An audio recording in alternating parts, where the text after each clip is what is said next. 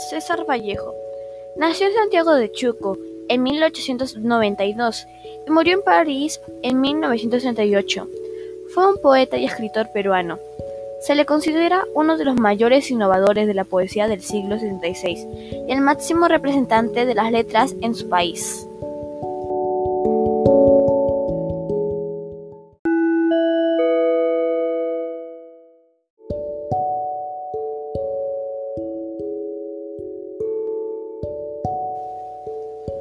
Destaca su colección de cuentos peruanos, escalas melografiadas, en 1923, con doce relatos muy vanguardistas y su relato infantil de denuncia social, titulado Paco Yunque, en 1931.